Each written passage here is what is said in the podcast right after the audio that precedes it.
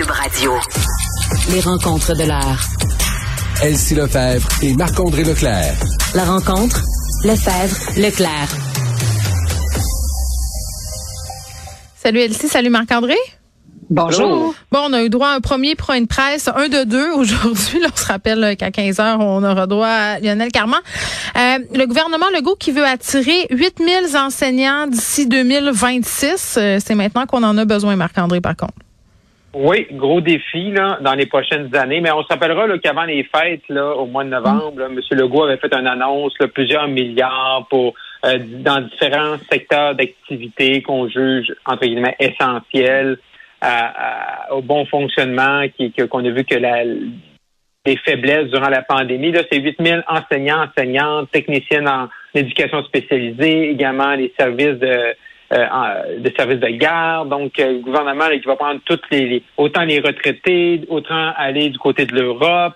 Euh, donc, essayer d'aller vraiment recruter des gens parce qu'on le voit hein, présentement comment c'est fragile. Quand on est en train de me demander aux parents là, des CV, euh, s'il y a des gens là, qui sont obligés de quitter, des professeurs par exemple, obligés de quitter pour la COVID, comment notre réseau, ou aussi on parle beaucoup du réseau de la santé, mais comment le réseau mm. d'éducation est fragile.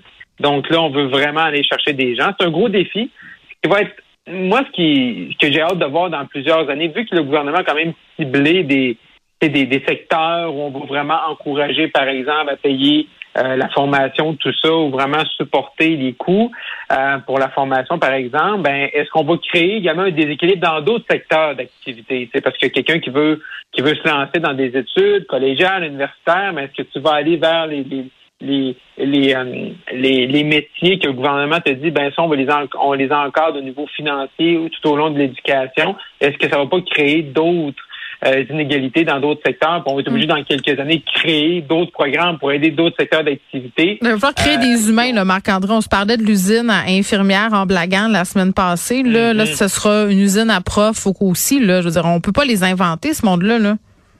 Non, on peut pas les inventer. Puis également, euh, être un prof, être un, professeur ou être une éducatrice en service de garde ou être un éducateur spécialisé, c'est des vocations. Hein. Tu peux pas juste aller là parce que mais il faut que ça arrête d'être ça. Moi, je t'en ai qu'on parle ben, de vocation. Il faut que ça soit un métier, pas une vocation. Il faut pas aller là en disant Ah ben, je serais mal payé, mais coudons, j'aime ça, les enfants. Non. Non, c'est ça. Je veux pas que ces... Non, exact. Je veux pas que ces gens-là on dise tu vas être mal payé parce que c'est une vocation. Mais de l'autre côté, on peut pas non plus forcer des gens à aller en éducation s'ils n'ont pas de patience trois secondes d'écart ou s'ils n'ont pas les habiletés pour. Il faut quand même que les gens une certaine motivation interne, un certain leitmotiv à aller dans ce champ-là d'activité et non pas qu'ils se sentent forcés par le gouvernement d'aller dans ces champs de compétences-là. Oui, puis il ne faudrait pas que ça fasse non plus comme les préposés aux bénéficiaires qui ont fait la formation en accéléré, qui sont arrivés sur le terrain puis qui ont dit ça n'a pas de maudit bon ben sens, moi je m'en vais.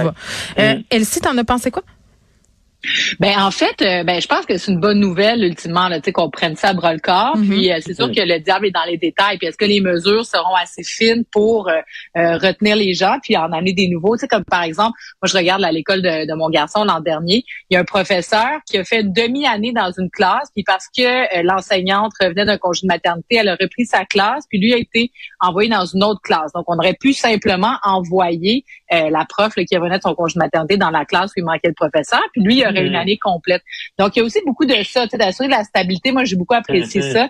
C'est qu'il y a des gens qui arrivent, sont en bas de l'échelle, donc ils n'ont pas d'ancienneté. Donc, ils prennent tous les restants, puis à un moment donné, quand ça fait 2, 3, 4 ans, 5 ans, 6 ans, 10 ans que tu es comme ça, ben là, tu te poses des questions parce que ton métier est pas agréable. Donc, si on est capable de, de, de, de, ficeler ces choses-là, ça peut avoir euh, un impact favorable. Maintenant, l'objectif est vraiment élevé. Est-ce qu'on va être mm. capable d'atteindre ça? Reste qu'il nous a dit 2026. Donc, tu sais, vous pas demain la veille. Là, donc, euh, j'espère qu'on a des objectifs à court terme qu'on va être capable de rencontrer mm. rapidement là, pour euh, que l'année prochaine, à la rentrée, ben, on n'ait pas...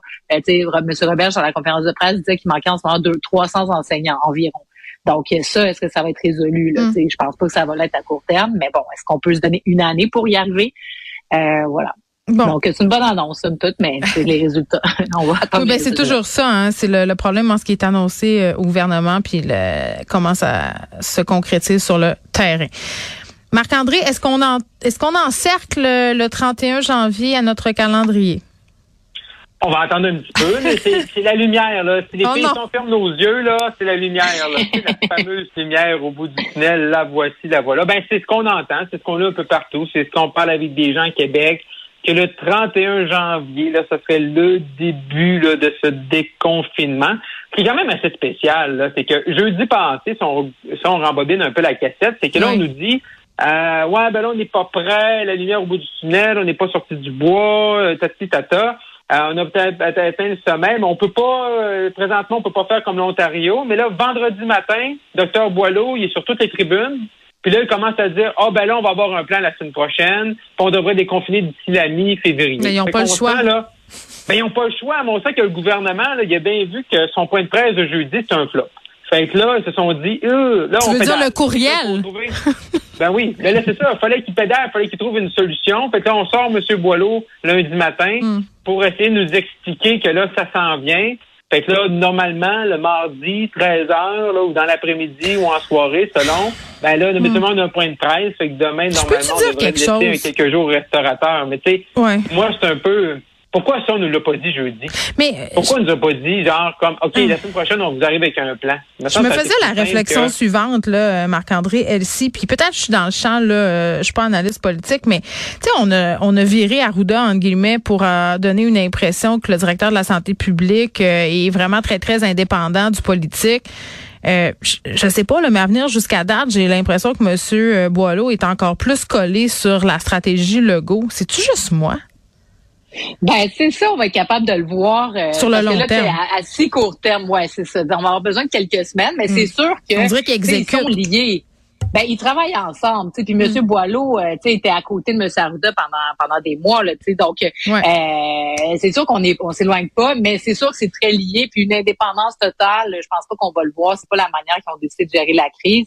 Puis, euh, tu sais, si on regarde là, sur les mesures annoncées, ben moi, en tout cas, au moins, je, tu sais, je me réjouis, tu sais, parce qu'il y a une priorisation dans les mesures qui sont qui sont qui sont annoncées. Donc, euh, les enfants, donc ça, ça a été entendu. Puis là, c'est pas comme dans la première vague où on ramène juste l'élite sportive. C'est pas juste le sport études, tu peux pas juste à l'école. OK, mais les Donc, gyms, tantôt, les je leur, jeunes. je leur parlais, puis eux autres, n'ont, eux autres, ils n'ont pas de nouvelles. T'sais, on va-tu rouvrir les Ouais, mais églises, là- mais pas les gyms? Je veux dire, voyons. Ben, tu touches un bon point là, tu sais. Donc moi, tu priorité enfants parce que les enfants, ils ont pas grand-chose d'autre comme Non. divertissement que ça.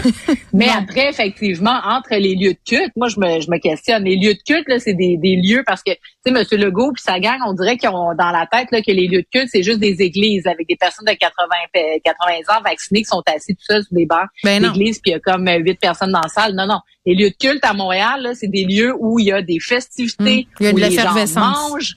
Exactement, là où ils festoient. Donc, ils sont là souvent une heure, deux heures, trois heures, passent leur samedi, leur dimanche après-midi. Donc, euh, tu sais, c'est pas juste les mosquées. Là. Il y a plein, il y a plein de religions là, qui, se, qui pratiquent à Montréal. Donc, euh, je me demande, euh, je me demande, c'est quoi là, pourquoi on priorise euh, les lieux de culte. Celle-là, je la comprends pas. Là. Tu sais, je la comprends pas. Ben, ça va être- fait. Ça va être, euh, l'annonce, ça, c'est l'annonce il y a cette semaine. Ça va être un grand test de cohérence, là. Et ça, ça, ça- c'est ça. pas toujours évident. Ça Mm. va être justement. Mais qu'ils nous le disent, là, c'est pas une histoire de, tu sais, de sang. Qu'ils nous disent, OK, c'est politique. On a pris une décision qu'on ramène tous les sports pour les enfants avant les gyms parce qu'on pense que pour les enfants, c'est plus important. Mais je- j'espère qu'ils vont pas essayer, là, de mettre, là, tu sais, trois, quatre couches de papier de soie plus, là, mais, tu sais, de dire, ben là, c'est mieux pour la santé publique. Non, mais c'est sûr que là, s'ils prennent des décisions, puis ça, on est en 2022. Là. Tu sais, tout est politique. Là. On est en élection le 3, le 3 octobre. Fait que tout va être politique. Mais juste qu'ils essaient pas de nous dire euh, et n'essaie pas de nous faire à croire que c'est mieux si. Regarde, c'est ça. On a pris une décision. Comme on a pris la décision de ramener les écoles en premier,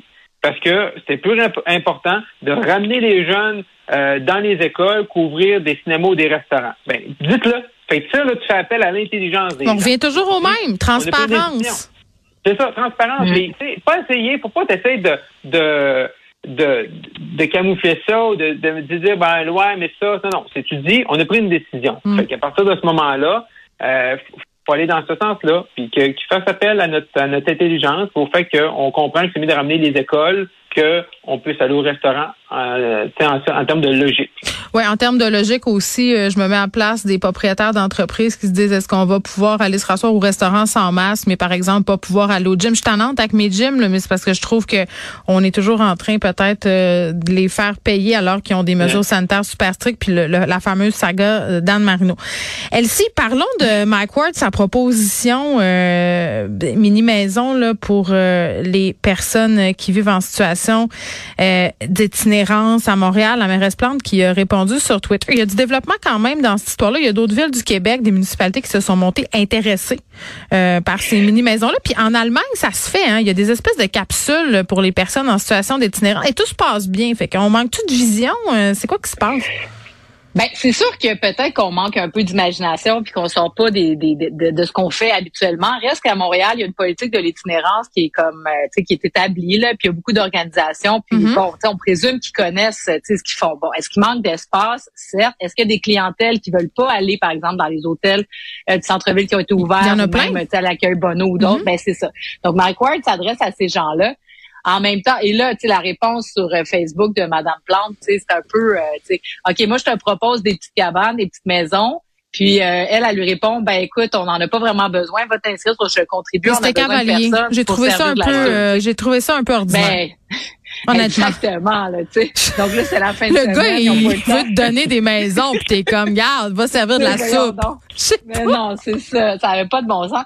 Mais donc, et, et, Mike Ward, tu sais, qui dit, écoute, là, tu sais, on, me balade de réunion en réunion, les rencontres sont remises. Mais, tu sais, puis il y a Catherine Dorion qui est sortie là-dessus pour dire, écoutez, là, tu sais, les, les, les, maisons, c'est une bonne idée, mais c'est pas ça le problème. Le problème, c'est que ça prend des intervenants parce que de toute façon, dans ces, puis j'ai mm-hmm. écouté un expert qui disait, dans ces maisons-là, euh, il y a pas de, il y a pas de toilettes, il y a pas, y a, tu sais, à un moment donné, si tu crées un genre de petit village, entre guillemets, avec plusieurs maisonnettes comme ça, ben, tu sais, il va falloir que tu l'entretiennes. on l'a vu. Mais regardons ce qui se fait ailleurs. Elsie, je reviens à mon exemple, là, en Allemagne. C'est des, des pods, et quand il y a quelqu'un à l'intérieur, c'est indiqué. Mm. Puis là, il y a un intervenant ou un travailleur de rue qui peut aller voir si tout se passe bien. Je veux dire, il y a moyen de s'organiser, là. Je peux ben, pas croire, là. Ils sont couchés dans des tentes, en dessous des ponts, de toute façon. Je veux dire, franchement. C'est ça. Mais sauf que si on organise un grand euh, campement, entre guillemets, là, où est-ce que là, on installerait ces maisons-là, les installe les mettre ensemble dans la ville. C'est ça. Ben c'est ça. Mais une fois que tu installes quelque chose comme ça, ben après ça, tu sais, euh, par exemple près du métro Mont-Royal, juste derrière, tu sais, il y a, une église là, tu sais, ou en tout cas un lieu euh, religieux. Puis ils ont installé une halte pour euh, les sans-abri. Hmm. Sauf que là, ben tu sais, c'était mal organisé. Puis à un moment donné, les gens se sont comme ça, commencé à s'installer là, puis ça crée des enjeux de cohabitation ouais, les gens se sont plaints, tout ça. Mais, mais sauf que c'est des enjeux réels, tu sais, mm-hmm. comme donc ça prend des intervenants. C'est ça le point. C'est pas de dire qu'il faut pas le faire. C'est juste ça prend du monde pour gérer. Mais ça, on le fait, faut bien le faire. Ça, je suis avec toi là-dedans. Mais mais la, la mairesse Plante aurait pu. Oui, oui, elle aurait pu comme faire. Je trouve qu'elle a manqué un petit peu de.